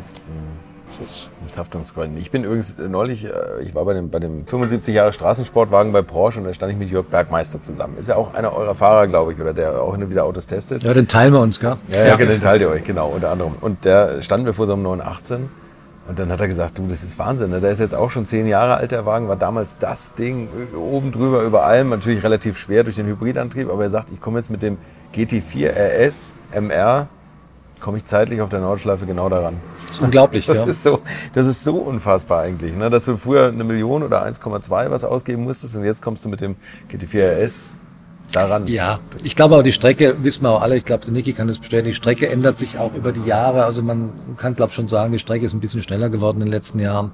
Äh, die Reifentechnologie vor allen Dingen ist natürlich eine andere. Wir sind natürlich damals beim 918 auf der Rekordrunde, muss man dem Auto klar zuschreiben. Jetzt nicht mit der Reifenspec gefahren, die heute verfügbar wäre für das Auto. Ähm, wir haben es auch mal ausprobiert mit, mit anderen Reifen, ähm, aber nicht so richtig äh, mit vollem Herz. Wollte es einfach nur mal wissen, klar kommt da noch was. Ich finde, dass der 918, ich bin neulich mal wieder eingefahren, ich freue mich dann mal unheimlich, wenn ich die Chance kriege, mal, mal, mal länger mit einem fahren zu können. Ich finde, für mich ist es immer noch ein so wahnsinnig tolles Auto, was von dem Vorwärtsdrang, also von der Längsdynamik, natürlich nicht in einem Satz erwähnbar ist mit dem GT4 RS, muss man klar sagen. Das ist fast die doppelte Leistung und das, was weiß ich, wie dreifache Drehmoment. Also wenn ich jetzt äh, ein Rennen fahren müsste gegen den New York Bergmeister im GT4S und ich würde 918 wählen, dann hätte das schwer. also es ist halt einfach, halt einfach Dampf die Kiste. Ja. Also, aber es ist schon richtig, da hat sich einiges getan in den letzten Jahren und ähm, ja, wir nähern uns da wahrscheinlich asymptotisch an dem physikalisch Möglichen an jetzt. Ja, aber damals ist ja immer diese Flügel ist ja immer so ein Thema, wo man sagt, okay, ähm, will man jetzt einen Flügel haben oder nicht? Und viele sagen, wir brauchen das nicht, wir kriegen das so hin über Unterboden. Ich bin froh, dass die GT Porsche Flügel haben, auch in dem Ausmaß, weil das am Ende was ist, was kontrollierbar ist. Diese Unterboden-Aero, die ist, die ist wunderbar, die ist schön. Wenn das Ding auf einer flachen Strecke ist oder auf dem Windkanal steht, aber gerade wenn ich jetzt Nordschleife fahre oder gerade wenn ich sage, ich habe eine, Fahrhöhe irgendwo, die differenziert, dann ist es so schwer, das umzusetzen, das zu halten. Und das ein Flügel ist was Ehrliches. Der Flügel macht den Abtrieb und der macht den auch immer in Abhängigkeit von der Geschwindigkeit. Der Unterboden kann plus minus 50 Prozent Abtrieb machen, wenn er 10 Millimeter höher oder flacher ist. Wenn sich ein Auto über die Aero in der Kurve abstützt rein und da hast du einen Abriss ja, am Unterboden, dann geht der halt digital weg. Ja. Und das ist halt dann schon eine sehr haarige Geschichte und das ist mit dem richtigen Flügel eher selten. Es sei denn, du fährst wirklich in den Windschatten von einem Auto rein, ganz wild, aber das passiert in der Kurve ja selten. Genau, vorne hast du das Problem, da kann das passieren, aber hinten ist das, äh, ist das ehrlich und das ist für uns halt auch diese, diese, diese Grundlage und sagen, was, was für ein Basisprodukt haben wir, ne? Und das ist schon gut und das hat sich oder sehr gut und es hat sich auch extrem weiterentwickelt und er saß 918. Man hatte früher nicht diese Abtriebswerte oder man hätte vielleicht sich auch gar nicht getraut, so einen großen Flügel da drauf zu machen, wie man das jetzt macht. Das ist ja, das kommt ja immer so und dann macht einer und dann sieht man, das funktioniert und dann macht einer noch was mehr und so. Und das ist ja das Tolle irgendwo und das ist das, was Spaß macht. Und der Reifen ist sicherlich, also ich würde dem, dem Reifen, der Reifen ist wahrscheinlich neun Sekunden oder acht Sekunden, die Strecke zwei. Also das ist schon ganz viel der Reifen. Und das ist ja auch Renntechnologie. Dieser Michelin-Reifen hat eine Rennmischung. Es gibt da S7, S8, S9 bei Michelin-Rennreifen und der Cup R ist eine äh, S9er Mischung oder eine S8 ein halber. Ne? Das heißt, das ist auch bei den Reifenherstellern, das ist Motorsporttechnologie, bei den Felgenherstellern, beim Bremsen, das ist, das ist so viel aus dem Motorsport, wie das, wie das immer in den Werbeprospekten steht, aber hier stimmt's. Also es stimmt wirklich. Aber im Flügel, es stimmt natürlich besonders, ich habe da gerade schmunzeln müssen, kurz mal erläutern, weil ich weiß noch, wo wir den 991 GT3 RS gebracht haben, dass eigentlich die gesamte Presse Kopf stand und Bilder von dem Flügel gemacht haben, so look at that wing. Und dann unglaublich, was trauen die sich? Und das ist ja so ein Kindergeburtstagflügel gegen den vom GT3 RS heute. Ja? ja. Also ich weiß noch, wo die ersten Testwagen GT3 RS, wo wir die aufgebaut hatten und die dann da wirklich in schwarz da foliert vor meinem Office standen, habe ich gedacht, boah, sind wir wahnsinnig können wir das echt bringen? Das ist ja, das ist ja unglaublich. Mittlerweile ist es jetzt eigentlich also nicht die neue Norm, möchte ich nicht sagen, aber man hat sich daran gewöhnt und weil, und die ganze Welt, Fachwelt weiß, so muss das aussehen, so ist es richtig. Also, das ist schon Ja, aber das hat das hier den Weg bereitet, ja. ne? Und, und vielleicht haben wir hier und da ja auch mal ein bisschen nachgeschoben, ne? weil wir haben ja dann auch noch mal mehr Aero draufgesetzt und dann kam auch immer noch mal Rundenzeit. Und jetzt beim, beim GT3 wird es echt Boah, das wird spannend. Also, ich, also wir können, glaube ich, mal festhalten, für den 4 Liter im 997 war der Olaf Mantei verantwortlich ja. und für die großen Flügel seid ihr verantwortlich. Wobei ich aber ganz klar sagen muss zum Thema Olaf Mantei, falls es vorher falsch rüberkam mit dem Motor, ja, also das da äh, habe ich völligen Respekt, was der da gemacht hat. Und ich verehre den Olaf Mantei absolut total. Ich, ich glaube, ich habe ein sehr gutes Verhältnis mit ihm jedes Mal, wenn ich ihn sehe. 24-Stunden-Rennen, freue mich total und rede gern mit ihm und ich erinnere mich so gern auch zurück an das 24-Stunden-Rennen, das war 2010 äh, wo ich auch mal aus meiner Komfortzone des Büromenschen rausgekommen bin und da als Rennleiter unterwegs war, wenn GT3 RS äh, Straßenauto zusammen mit der Presse eingesetzt haben im 24-Stunden-Rennen. Ähm, es ist ein bisschen untergegangen damals. Wir sind da 13. im Gesamtklassement geworden mit dem Auto, mit einem wirklich kompletten Straßenauto, bloß mit Slicks drauf, mit ganz wenigen Änderungen noch. Und ich kann mich noch gut erinnern, deswegen schließt sich der Kreis zum Olaf Mantei wieder, wo wir die, die VLN-Testrennen gemacht haben, also NLS hieß damals VLN, musste man ja mehrere Rennen vorher bestreiten dann war immer unser Straßenauto so viel schneller auf der Geraden, auf der Döttinger Höhe, dass er die ganzen Cup-Autos und Rs weggeschnupft hat. Ja, der ist da an den Rennautos vorbei und dann war einmal eine Situation, wo jemand keinen Sprit mehr hatte aus dem, in dem R, glaube ich, den der Olaf da eingesetzt hatte. Und hätten wir den da überholt, hätte der noch eine Runde fahren müssen und der hätte keinen Sprit mehr dazu gehabt. Da ist der Olaf wie eine Furie da über, über, über den Paddock gelaufen. Der, der, der halte Straße, ein Auto zurück, der darf da nicht überholen. Und dann haben wir den da wirklich angefunkt, dass der ja jetzt äh, mal kurz vom Gas geht und den wieder vorbeilässt. Ja, aber sonst hätte, hätte das Ergebnis anders ausgeschaut. Das war eine ganz nette Anekdote, weil wir totgelacht haben noch im Nachhinein. Aber es war schon ganz lustig, dass die Straßenjungs mal ein bisschen mitgemischt haben. Und wie gesagt, ja, Olaf Mantei, super. Auch was er mit dem Motor gemacht hat, meine persönliche Meinung muss da gar nicht so viel zählen. Der Wurm soll den Fisch schmecken und nicht genau. dem Angler. Also der ja, hat halt genau. auf Drehmoment gebaut. Ja. Für die Sonntagsracer sozusagen. Fährt Olaf die Autos auch noch? Ja, das Problem ist, dass die Autos ja auch alle so teuer sind und man muss ja, wir haben die meisten Autos verkauft. Wir haben kein Museum in dem Sinne, wo man sagt, das sind Autos von damals. Ne? Also äh, wenn die Gelegenheit hat, es gibt natürlich ein paar Kunden, die sich immer freuen, wenn er mal fährt, dann fährt er die. Er fährt auch noch viel. Also ich ne? meine, so, so Ab Abstimmung sicher nicht mehr, aber nochmal so eine Endabnahme, sagt man. Ja, wir haben ihn mal mit allen Autos fahren lassen. Ne? Das war auch sehr spannend für uns. Der, der, der Christoph Breuer fährt die Autos, stimmt ja, macht ja immer die, die Grundabstimmung und dann sind eigentlich immer die, die Werksfahrer prädestiniert, die, die äh, eigentlich die Straßenautos machen, aber es haben viel mit dem Lars Kern gemacht, ne? mit dem Jörg, der Kevin fährt immer mal oder auch Richard Lietz oder so, ne? Dass man, dass man sagt, die fahren auch normal und das ist dann immer so ein bisschen für, für Christoph dann die Challenge, ne? sagen die das Gleiche und, und, und, und passt das oder kommt da noch mal was?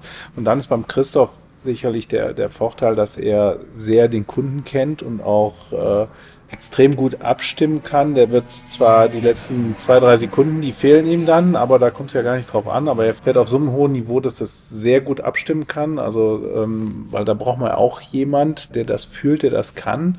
Und dann kommt irgendwann halt ein Werksfahrer und äh, der, der Lars sagt immer, wenn der Christoph sagt, es ist gut, dann setzt er sich blind rein und fährt schnell. Das ne? stimmt. Also die zwei sind da ganz, ganz ähnlich und wir, wir, wir setzen zum Beispiel Christoph Breuer, um es mal zu erläutern, ist euer Hauptversuchsfahrer, wenn ich es mal so sagen darf, der auch mit den Entwicklungen von den, von den Kids äh, sehr stark beteiligt ist, der unheimlich viel Kundenkontakt hat, auch weiß, was draußen läuft, selber auf 24-Stunden-Rennen fährt, also ein ganz begnadeter Fahrer, sehr, sagen wir vom Fahrstil dem, dem Lars Kern, der bei uns die auch sehr viel ins Steuer greift, der ähnelt, die verstehen sich auch gut, die zwei, und den, wir lassen auch den Christoph Breuer in unseren Entwicklungsprojekten, ähm, komme ich auch hinzu, sagen wir, kannst du mal fahren, sag mal deine Meinung. Ja, also das, da, da tauscht man sich dann schon aus und ähm, denkt, bedient sich an einem ähnlichen Fahrerpool, der die Autos mit der Brille des Kunden bewertet, weil die ist die wichtige. Ja. Weil der Rennfahrer ist natürlich schon dann immer einer, der fährt dann gern von oben, sag ich mal, von oberhalb des Limits, fängt das Auto wieder ein und bewegt sich an dieser Grenze entlang und so an Christoph Breuer ein, Lars Kern fährt eher weicher, fährt eher, also vielleicht ein bisschen kundennäher, sage ich mal, eher vom Limit von unten kommend. Ja. Der Rennfahrer ist halt Profi, der fängt das Auto eh wieder ab ja, und fährt halt vielleicht noch ein bisschen härter mit dem Material, weil das halt so ist und auch so sein muss, auch gut ist. Wir müssen beide Fahrertypen im Auto haben und wenn die gleich schnell sind ungefähr, dann wissen wir, haben wir es richtig gemacht, weil dann kann das Auto beide Fahrstile. Und ähm, ja, ja. ich bin ein bisschen abgeschweift, aber ja, der Christoph, da war mal Christoph. Der Christoph ist Geschäftsbereichsleiter Straße bei uns. Ne? Der ist, ist auch mit Geschäftsführern im PSZ, was wir seit 2018 haben und äh, äh, macht da einen relativ großen Bereich und hat halt unter sich auch die Kids, aber auch die ganzen Kunden. Ne? Und die Kunden kennen ihn auch und wir, wir achten halt darauf, dass die Leute, die bei uns vor Kunde sind, auch das Produkt verstehen und auch das um. Wir haben auch Michael Grassel, der kann dann auch mal, wenn der Lars äh, war letztens auf einer Porsche-Veranstaltung, war der Lars, wurde der abgezogen, weil er, ich glaube 917 sollte er fahren oder irgendwas, aber er konnte nicht und dann hieß es, okay, dann, fährt, dann macht der Michael Grassel die Taxifahrten ne, und der ist eigentlich der Verkäufer, aber der kann halt auch die Taxifahrten machen. Generalisten sind wichtig. Und ja, äh, das ist, wir, wir brauchen halt Leute, die das, die das Produkt verstanden haben, weil unsere Kunden haben ja auch viel Ahnung. Ne? Das ist ja das, das Hobby unserer Kunden und die kennen sich wirklich aus. Und wenn dann, das, das war für mich immer so furchtbar, wenn ich in ein Autohaus gegangen bin und dann hat man mit dem Verkäufer gesprochen und nach zwei Sätzen haben wir festgestellt, äh, der hat auf jeden Fall keine Ahnung von dem Produkt. Ne? Und das darf nicht passieren bei uns. Ne? Das ist vor allem das Schöne an Manta, die Kompetenz, was GT-Autos angeht, hier am Ring. Also es sind ja auch wirklich ihr seid die Anlaufstelle dann auch für all die, die mal ein Problem am Reifen kaufen ja. wollen, Bremsbeläge brauchen, auch die jetzt kein verändertes, von euch verändertes Auto haben, höchstens eins, was ihr einstellt.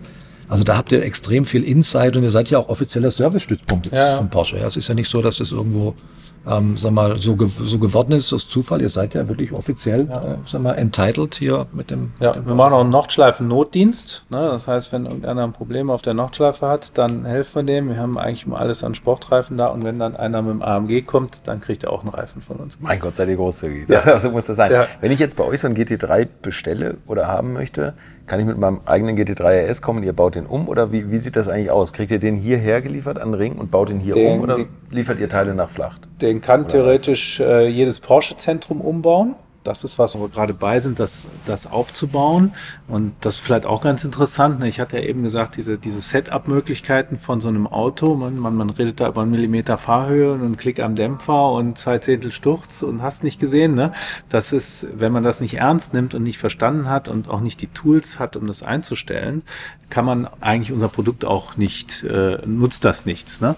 Und deswegen haben wir, äh, wenn ein, ein Porsche-Händler äh, ein Manta-Kit verkauft, dann muss er ein Messradsystem von uns kaufen. Das ist ein Fahrwerksvermesssystem, was wir eigentlich damals für Le Mans, für die RSR entwickelt haben. Und wir haben das so optimiert und so weiterentwickelt, dass wir damit auch alle Straßenautos vermessen, ne? weil wir hatten vermessen ist, jeder, jede Tankstelle kann ein Auto vermessen und äh, trotzdem kommen die Leute teilweise auch von 1000 Kilometer weit weg und lassen das Auto bei uns vermessen, ne? weil das so ganz einfach dann doch nicht ist. Und wir haben halt in diesem Messsystem etwas, dass man sagt, man kann da äh, das relativ safe kontrolliert einstellen damit und da schulen wir dann die Händler drauf. Das heißt, wenn ein Händler, ob in Amerika oder in, in Dubai oder wo auch immer, ein Manta-Kit verkaufen will, dann muss er erstmal dieses Messradsystem haben und muss auch eine Schulung machen da drauf. Und das ist eigentlich auch wieder was, wo man sagt, Das hilft dann auch den Straßenautos, weil das Straßenauto, dem hilft es auch, wenn ich sage, ich stelle das genau ein. Und wenn dann ein, ein, ein Händler auch die weiß, wo er fragen kann, das Know-how hat, weil es gibt,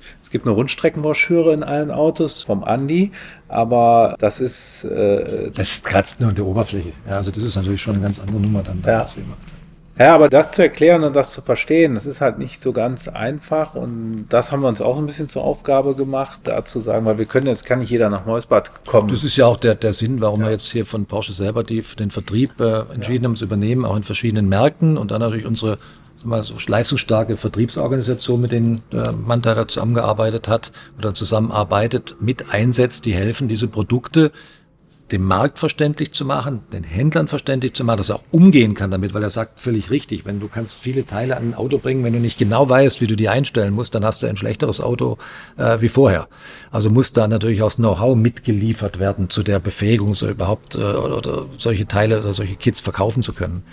Und, aber so erreichen wir natürlich äh, viel mehr Märkte, als wenn jetzt jeder hier nach äh, Meuschbad kommen müsste. Und ähm, das wird sich natürlich dann nur auf den deutschen Markt beschränken. Und das wollen wir nicht. Dann beschweren sich die Amis natürlich, ich will das auch haben. Und äh, da müssen wir natürlich gucken, dass wir denen auch gerecht werden. Aber hier macht ihr was Tolles. Hier bringt ihr auch Kunden so ein bisschen Fahren bei, oder?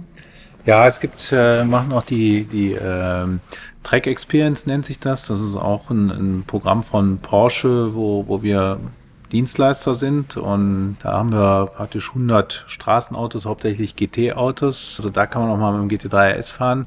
Und 50 Rennautos, also eigentlich die ganze GT-Palette plus auch äh, Turbo S und sowas ist da auch bei, aber hauptsächlich Porsche Motorsport Flachtautos, wenn man so will, die wir da betreuen. Und dann gehen wir auf verschiedene Rennstrecken und dann gibt es da unterschiedliche Module von, es gibt einmal äh, wirklich eine Rennfahrschule, Racing Experience Level 1 nennt sich das. Das geht dann über eine Woche im Cup-Auto, 1 zu 1 Coaching, sehr, sehr aufwendig. Und dann kann man auch weitergehen und kann auch wirklich bei uns, also bei dieser Track Experience auch Rennen fahren. Im Sports Cup Schweiz setzen wir sechs Autos ein. Aber es sind halt auch Track Days klassische oder Fahrerlehrgänge. Also äh, da ist auch die, die ehemalige Porsche Sportfahrschule mit, mit drin. Das kann man darüber buchen und das betreuen wir und die Autos warten wir hier und bringen die an die Strecke und das ist äh, eigentlich ein cooles Programm. Leider kennen das viel zu wenige. Na, das ist da, Aber es, noch an der ist wirklich eine klasse Sache. Also ich ja. war da beim Spielberg letztes Jahr da ja. dabei bei so einer Veranstaltung und äh, ist auch wieder ein schönes Beispiel von einer Kooperation zwischen euren Leuten und unseren Leuten, weil es ist ja eigentlich für uns eine, Vertrie eine Vertriebsorganisation von der Vertrieb-Marketing-Seite ähm, ja initiiert, also die Experience, äh, diese Porsche Experience speziell eben für GT-Kunden. Und der Einsatz wird von den, von den Manta-Leuten mitgesteuert, aber es sind Porsche-Fahrzeuge. Man kann da GT3s mieten, GT3S, GT4S, aber auch GT4 Clubsportautos, reine Rennautos und sogar Cup-Autos. Und äh, was da geboten wird, das ist wirklich also einzigartig. Ich habe ja früher auch als Instrukteur gearbeitet in der damaligen noch deutsch genannten Porsche Sportfahrschule bei der Claudi Schäffner. War ja irgendwie so eine meiner, haben wir glaubt, redet darüber in unserem Podcast, ja, genau, ich weiß genau, gar nicht mehr. Anfang, ja. Also da war das noch ganz anders. Es war sehr viel familiärer äh, auf der eine Weise, aber auf der anderen Seite natürlich lange so professionell wie heute, wo man auch Access hat zu solchen, zu solchen Fahrzeugen, die wirklich professionell von, einem, von unserem eigentlich Rennteam betreut werden. Also das ist für den Kunden ein ganz besonderes Erlebnis. Und ähm, lohnt sich auf jeden Fall jedem, dem man da gesprochen hat. Die waren sowas von, von Socken, wie cool das organisiert ist, wie toll das Material ist. Ein bisschen Wetterglück, so eine tolle Rennstrecke. Aber das gibt's fünf, sechs Mal im Jahr, diese GT Master Serie, also die, wie, wie heißt das, diese Track Experience. Track Experience, Entschuldigung, ja, Schlauch gestanden. Ähm, kann ich nur empfehlen. Ist aber bei uns auf der Webseite einsehbar, kann man sich orientieren. Ist auf jeden Fall ein Must-Go für jemand, der da Interesse hat, das mal zu erleben. Ja, weil ein, ein Punkt, was man da auch machen kann, ist ja, sag mal, mir war eigentlich immer wichtig auch der Übergang von der, von der Straße zum Rennauto. Ja, das sind ja, ich meine, die Motorsportkunden, ich sage mal, wer einen äh, GT-Renn-Porsche äh, hat, hat ist garantiert auch ein Kunde vom Andi mit dem Straßenauto. Ich glaube nicht, dass irgendeiner mit einem Porsche Rennfahrzeug herumfährt, der keinen GT Straßen Porsche zumindest mal hatte oder, oder damit gefahren ist. So, und der Punkt ist ja auch auf der anderen Seite, derjenige, der sich hier so ein Auto hinstellt und damit einfach das als Rennauto mit Straßenzulassung bewegt, der sind ja eigentlich auch Leute, die von träumen, auch mal mit dem Rennauto zu fahren. Und die Möglichkeiten gibt es auch. Man kann halt mal ein paar Schnupperrunden drehen, man kann das mal ausprobieren. Das ist, äh, ist natürlich von der, von der einen Seite sind die Autos mittlerweile sehr nah aneinander. Es gibt schon Straßenautos, die schneller sind als die Rennautos mittlerweile. Aber so ein Rennauto hat halt andere äh, Themen. Ne? Da gibt es einen Regenreifen für, es gibt den Slick. Damit auf der Rennstrecke zu fahren, ist nochmal etwas anderes und auch nochmal was Besonderes. Es ist aber auch ungleich aufwendiger. Na, ich habe beim Straßenauto an einem richtigen äh, Trackday habe ich eine Versicherung, so ein Rennauto zur Versicherung zu versichern. Das ist schon anspruchsvoll. Also das ist, das wird schon auch mal eine ganze Ecke teurer. Aber es ist halt Next Level, ne? das muss man sagen. Und da die Leute, die das eine machen, mal an das andere reinzuführen und auch umgekehrt, das sehen wir da auch so ein bisschen die Aufgabe äh, in der, in der Track Experience. Ja, das ist auch vor allen Dingen auch wirksam. Man sieht, da gibt's viele Aufsteiger, ja, die ja. kommen, die haben irgendwann mal angefangen mit einem Carrera. Waren sie mal auf einer Sportfahrschule, haben sie gesagt, ah oh Mensch, da haben sie erkannt, brauche ich ein GT-Auto, wenn ich das richtig machen will. Sind im GT-Auto dann über Jahre da vielleicht durch alle möglichen Levels der, der Track Days durchgegangen und kriegen dann erstmal Kontakt und die Möglichkeit, sowas mal auszuprobieren, in einem Rennauto zu sitzen. Und muss schon sagen, es ist schon ein Unterschied. Also ein Cup-Auto zu fahren und ein GT3, auch egal auf welchem Reifen, das ist schon noch eine andere Welt. Auch allein vom Erleben drin, ja. Alles, alles leergeräumt, die Lenkung ist anders, das Auto ist so viel mehr Hardcore. Nicht unbedingt schwerer zu fahren. Ich finde es einfacher, persönlich, muss ich echt sagen. Also das ist äh, ein Rennauto fahren. Hatte ich auch mal einen riesen Respekt, bevor ich es probiert habe und habe dann da kein Mensch, eigentlich ist es mit so einem, mit so einem etwas schwereren Straßenauto zu fahren, also hat, hat auch so seine, seine Tücken. Also es ist ist was anderes auf jeden Fall. Und da haben wir durchaus auch schon Leute erlebt, die da so dann, sag mal, Feuer gefangen haben, dass sie sich dann auch ein Auto gekauft haben. Also ich sagte mir, ich möchte es all the way machen. Ich fahre dann mit dem Hänger hierher. Das sind natürlich wenige, weil es ist schon, schon schön, wenn man mit dem eigenen Auto zurückfahren kann. Aber diesen Step up kann man da sehr, sehr gut beleuchten für sich selber. Oder halt einfach nur als Erlebnis mitnehmen, dass man so mal ein Wochenende mit so einem Cup-Auto gefahren ist. Also da grinst man noch bis tief in den Mittwoch rein in der nächsten Woche. Also es ist schon, schon was ganz Besonderes. Ja, aber nochmal zu der, zu der Performance. Man kann das irgendwie gar nicht so richtig vergleichen, obwohl es so nah aneinander ist, ne? Äh, weil die Rennautos haben ja alle im Verhältnis wenig Leistung. Ne? Also das, selbst ein GT3R hat ja äh, offen maximal 570, 580 PS. Natürlich auch die Motoren, da ist der Motor dann schon so ausgelegt, dass er, dass er das Drehmoment kann, sonst hätte der auch 600 haben können. Aber da gibt es keine Rennautos mit 700 PS oder eigentlich nur sehr selten und nicht in den Serien, wo, wo, wo hier in Europa gefahren wird. Und trotzdem macht das Spaß und trotzdem ist es was anderes, weil es definiert sich über was anderes und nicht hauptsächlich über Leistung. Und das, was ich immer beeindruckend finde, als um auf den GT2 RS äh, mit Mantai-Kit zurückzukommen, ich habe jetzt nicht nachgeguckt, aber ich würde sagen, bis vor 15 Jahren wäre man bei jedem 24-Stunden-Rennen auf der Pole-Position gestanden mit dem Auto. Ne? Also aber locker. Das ist, ja, äh, aber ganz sicher. ganz sicher. Ja. Das ist, da sind wir wieder bei dem Thema GT, äh, GT4 RS und, und 918, ja, genau. die, die Zeiten ändern. Ne? Ja, dass man da aber das ist ja, äh, um auf alte Schule zu kommen, die neue Zeit hat auch seine Vorzüge, ne? Weil, weil der, der, der, der, das, was ich sagen muss, ne, der, die, wenn wir jetzt von 997 reden und so, ne, da gab es ja fast keine Stückzahlen. Du weißt es auswendig, ich weiß es nicht, aber das ist, das, das, das boomt so und für mich ist der Grund, warum das boomt, weil man es einfach auch machen kann mit den Autos. Die Autos fahren so einfach, sie sind gut händelbar, sie verkraften das. Na, ich habe nicht ein Problem, dass das Auto Schrott ist, wenn ich da mal zehn Runden Nordschleife mitgefahren ist, sondern eigentlich ist gar kein Problem. Ich mache vielleicht irgendwann nochmal einen Reifen neu und die Bremse neu und dann äh, hat das Auto das gar nicht gemerkt. Na, und ähm, das ist was, was früher nicht so einfach funktioniert hat, auch wenn das vielleicht in Erinnerung bei manchen Leuten anders verankert ist. Ich hatte da gestern nochmal so eine Diskussion und deswegen kommen auch so viele Leute, die das machen. Also das, das boomt seit den zehn Jahren, wo wir das machen, es wird, es wird immer, immer mehr. mehr.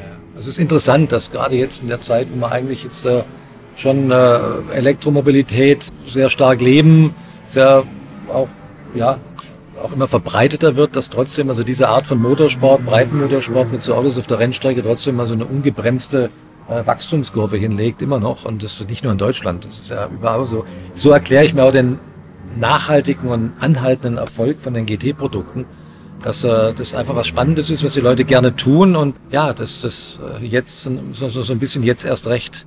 Das ja. Gefühl habe ich übrigens ja. auch. Und mir geht gar nicht mehr eine Sache aus dem Kopf dass wir immer von dieser einen Nordschleifenrunde reden, diese Rekordrunde. Das wäre wirklich viel cooler, wenn man sagen würde, Freunde, fünf Runden müsste die Kiste schon durchhalten, dann wären schon mal die Elektroautos weg, da wird kein Tesla Plate hier irgendwas hier abreißen. Nee. Und ich glaube wirklich, da wäre Porsche noch mal weiter vorne. Also ich fünf, denke auch, das wäre vielleicht sogar kundengerechter, weil das würde dazu führen, dass natürlich auch das Material, was ich verwende, in erster Linie die Reifen halt über eine längere Zeitraum, weil das will der Kunde ja auch. Der will ja, ja nicht klar. nur einen Reifen kaufen, der in drei Runden hält. Ja. Der möchte ja einen, der das ganze Wochenende hält. Genau, Oder vielleicht genau. nur das drauf, ja, je Bremse, nachdem, wie stark Reifen. er ihn belastet. Ja. Ja. Bremse, glaube ich mal, da haben, wir, da haben wir nicht so ein Thema. Aber das wäre wahrscheinlich schon wirklichkeitsnäher und Ja, würde natürlich Fall. das Produkt noch mehr entlarven, wenn es das nicht könnte.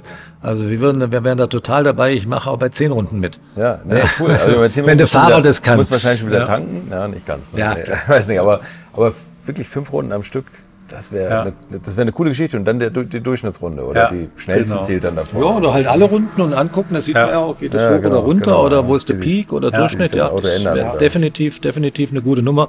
Er würde auch so Fahrereinflüsse, weil klar, wenn man mit den Jungs redet, die die schnellen Runden fahren, die haben ja schon auch einen Druck.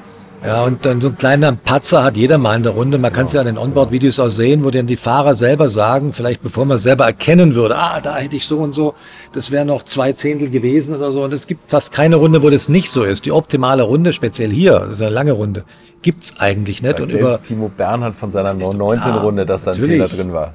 Weil die Jungs sind ja gesagt. furchtbar selbstkritisch. Das finde ich auch cool irgendwo. Die will jeder natürlich das Beste geben. Aber das wäre bei einer Fünf-Runden-Geschichte, wird sich das auch viel besser irgendwo verschleifen. Ja. mega, ja. Dann wäre es nicht eine Runde, jetzt super. muss ich alles Ja, geben, sondern ja. ich fahre jetzt mal fünf schnelle am Stück. Da arbeiten wir jetzt darauf hin, oder? Da teilst du dich auch anders selber ein. der neue. Maßstab. Das, war, das fangen wir erstmal mit an. Okay. Wir arbeiten da dran, aber ich weiß nicht, ob wir das hinkriegen. Ich meine, Nordschleife fünf Runden, das ist schon hart, aber auch selbst Hockenheim wäre auch okay. Ne? Also Ja, es das gibt ja ist, mehrere äh, Kurse noch, ja. Ja, ja, ja. ja. Ja, Und ja, dieses, ja. dieses, dieses auf eine Runde, das ist schon anspruchsvoll. Ja, vielleicht hört hier irgendeine Redaktion zu und hat jetzt eine Idee. Ja. Das mache ich jetzt, das mache ich jetzt die alte Schule und ich fahre auch selbst. Ja, genau, lass mal so eine Kiste geben. alte Schule-Test. Fangen wir heute mal damit an. Sag mal, ähm, wie, wie liegen wir eigentlich preislich bei euren Kids? Ich habe nämlich gestern einen getroffen, auch an der Nordschleifen-Einfahrt. Und dann hat er gesagt, was machst du hier? Da habe ich gesagt, du, ich habe morgen noch einen Termin beim Manta. Er hat gesagt, uh, wollte ich auch mal haben. Konnte ich mir dann nicht leisten. Da hat er aber einen GT4, hat er ja. Ist, Ja, die, ähm, äh, jetzt äh, zugelassen habe ich die Preise nicht im Kopf, aber es Nee, ist okay, so, aber so um- äh, so um so, bei. es geht von, von, von 35 bis äh, 90.000 Euro. Ne, wir gucken natürlich. wir reden über Aufpreise, nicht Ja, ja, ja, ja, über Aufpreise. Glücklicherweise haben wir jetzt auch festgestellt, dass die im Gebrauch dann auch den Wert nicht verlieren. Das ist immer das Schöne bei Porsche, was man da reinsteckt, kriegt man auch wieder raus. Das war ja für uns auch wichtig, ne? Und deswegen ist natürlich auch diese Porsche, das geht auch nur mit der Porsche näher, ne? Nach diesem Interview steigen sie noch mehr an. Also, ja, ja, man, wir, wie ihr eben beide gesagt habt, ne, wie kann man denn an so ein Auto rangehen? Ne? Und das ist natürlich schon so, ne? Die Leute, wenn, wenn ich natürlich den Image habe, dass ich so ein Auto verbastel und ich sage, ich mache an einem Auto was, wenn mir es heute Spaß macht und morgen kauft es keiner mehr, das ist natürlich schon einer der, der größten Punkte. Und da muss ich natürlich auch sagen, danke in Richtung Porsche, weil das, äh, das ist, ich glaube, wir sind mit, mit Mantai, entwickeln wir uns natürlich auch weiter und, und sind auch ein, ein Name, aber wir sind, äh, wie ich eben schon sagte, wir, wir, wir kommen an Porsche natürlich bei weitem nicht dran in allem. Und das ist natürlich auch das, wenn der Kunde sagt, okay, das ist ein Porsche, das bleibt ein Porsche und das ist jetzt nochmal optimiert für das, was ich mache, aber es ist nicht so, dass ich das Auto damit verschandel, zerstöre, entwerte. Nein, das hat ja auch die offizielle Freigabeempfehlung von, von der Marke Porsche, ja, von unserer Entwicklungsabteilung, also von, von sagen wir, meinen Projektteammitgliedern. Und das äh, ist natürlich dann schon auch ein, ein, ein, ein klares Kopfnicken in die Richtung. Das ist so gut, das ist ein Original, äh, Original-Kit sozusagen und hat auch quasi den Porsche Approved Stempel drauf. Und dann ist es natürlich auch vom Werte halt was anderes und dann kein verbasteltes, getuntes Auto. Das ist ein sinnvoll verändertes Auto in Bezug auf einen ganz speziellen Einsatzzweck von den Fachleuten, nämlich von denen, mit denen wir selber Rennen fahren. Also Und, und von, den, von den Kosten, das ist natürlich viel Geld. Das ist keine Frage. Und äh, wenn man die Teile dann liegen sieht, sagt man wahrscheinlich auch noch, boah, das ist ganz schön teuer. Aber wie ich eben sagte, wir haben halt natürlich den, den Ansatz, es ist egal, wie viel Aufwand das ist, es ist egal, was es kostet, es muss nur das Beste sein, was gerade möglich ist. Ne? Und dann fahren wir auch sehr viel. Also wir fahren mit den Autos immer bestimmt immer zwischen 120 und 200 Runden Nordschleife, fahren nochmal. Also der Porsche hat das ja auch schon gemacht und auch auf anderen Strecken, ne? weil das sonst gar nicht geht. Ne? Das ist halt nicht so, dass ich sage, ach, dann drehe ich mal hier und da und die haben ja alle keine Ahnung ne? und dann ist das schon äh, fünf Sekunden schneller, sondern es ist sehr, sehr harte, akribische Arbeit und es braucht sehr viele schlaue Leute dazu und wir brauchen auch, ohne den Input von Porsche geht's auch nicht. Das ist gar keine Frage und so geht das und das kostet natürlich auch Geld. Das ist natürlich viel Umlage auch. Das ist halt nicht nur, dass das Teil dann so teuer ist, sondern das ist halt der Weg dahin, der das noch Das ist ein Einmalaufwand, den ich für ganz Ja. wenige Kids Genau, natürlich sagen, einmal die Stückzahl ist ja in siebenstelliger Höhe tätigen muss, dann wird das natürlich, muss ja natürlich auch irgendwo amortisieren, weil wir können ja nichts verschenken, aber Und- das ist nicht nur das Material, das ist ja auch eure, eure Stunden und auch die Arbeit am Auto. Das ist ja nicht in zwei Stunden ja. erledigt. Ja. Das ist ja, Und, und ich glaube, das ist auch was Besonderes, dass Porsche das macht ne, und uns machen lässt. Ne, wo ich also auch, das ist eine Riesenehre und bin ich auch sehr, sehr dankbar und auch sehr stolz drauf. Aber es ist natürlich auch ein Service am Kunden, dass man sagt, okay, äh, äh, ich habe jetzt, hab jetzt das Produkt und es geht aber weiter, das bleibt nicht stehen. Ne? Und dann kommt, äh, es ist, äh, ich sage ja auch immer, wir, man mehr du als wir, aber wir, wir müssen ja die Träume unserer Kunden von morgen irgendwo erfinden und erdenken. Und, und das ist einfach wichtig, dass man immer offen damit umgeht. Ich sage auch zum Beispiel immer, wenn unsere Autos die fahren immer ganz schlimm, bis dass sie fertig sind. Ne? Das ist, äh, das ist bei uns man- aber auch so.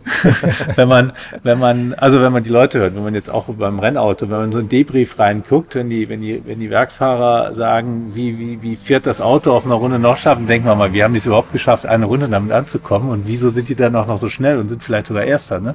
Ja, aber der es ist- Rennfahrer ist ja grundsätzlich nie zufrieden Nie und zufrieden, immer am das ist Meckern. das ja, das Problem, ist ja, ja. normal. Das ist ja eigentlich, der kokettieren ja fast schon damit, die Jungs. Aber das man muss ein man bisschen Filter vorschieben. Und da muss man, da muss man auch mit klarkommen, ne? dass, dass äh, man hat sich vielleicht was ausgedacht und dann sagt einer, das ist aber Mist, ne? Und dann muss man äh, damit klarkommen. Und das ist eine, eine wichtige Kultur und damit kommt man dann halt am Ende auch weiter.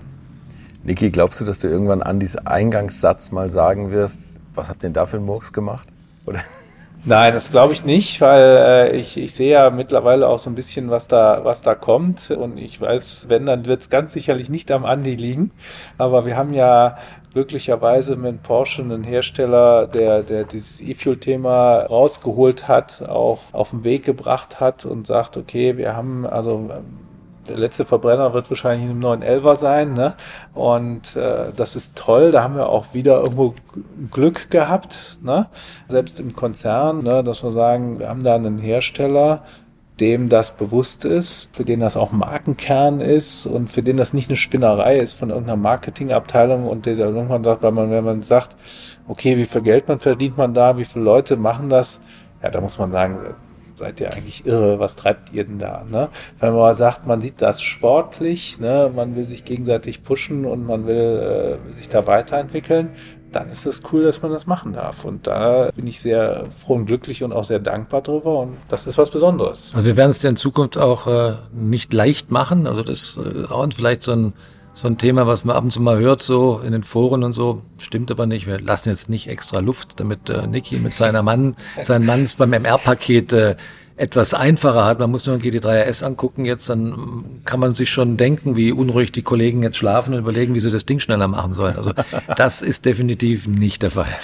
Nee, das äh, kann ich bestätigen, aber ähm, ja, es hat ja auch jeder so seinen Stolz, aber es ist auch wichtig, es gehört dazu. Ne? Wenn, wenn die jetzt sagen würden, okay, machen wir 20 PS raus, und dann gibt es einen anderen Datenstand und dann machen wir 20 PS rein und äh, Kohlefaserteile baue ich auch nicht dran, dann können wir hingehen und machen es einfach 50 Kilo leichter. Das, also so einfach ist das nicht. Da müssten wir uns einen anderen Hersteller suchen. Not gonna happen. Also ich bin gespannt, was da in Zukunft noch kommt. Ich finde das sensationell. Jetzt ist natürlich jetzt gerade Ruhe. Mit Beginn des Interviews hat Ducati ja einen Trackday gestartet und das war die Musik, die wir im Hintergrund hören durften, teilweise, aber Mein Gott, wie, wie laut Motorräder das eigentlich. unglaublich. Wir sitzen hier im Unfassbar. fünften Stock, wirklich Ja, weit oben alle drüber Fenster zu. Nicht, alles zu. Ja, ja, also ich habe immer so ein bisschen herausgeguckt und habe so, was ich, ich finde ja immer echt spannend, wie die fahren. Und da waren auch ein paar dabei und das waren wirklich normale Kunden, ja, wie die sich da in die Kurve reinhängen und dann da wirklich ihr Knie, also boah, pfui Teufel, also das wirklich, also Hut ab. Also da waren ein paar dabei, die waren richtig gut, aber wir haben keinen Unfall gesehen und das finde ich besonders schön. Kein Das Motorplatzer, obwohl es so laut ist, scheint- wahrscheinlich scheint alles 16.000 drehen oder was. Funktioniert zu haben, ja. ja ist mir Ganz, ganz toll. Also ganz vielen Dank, dass ihr euch die Zeit genommen habt. Und ich freue mich jetzt noch mehr, wenn ich so ein Manta Racing Auto sehe und demnächst auch fahren darf auf der Nordschleife.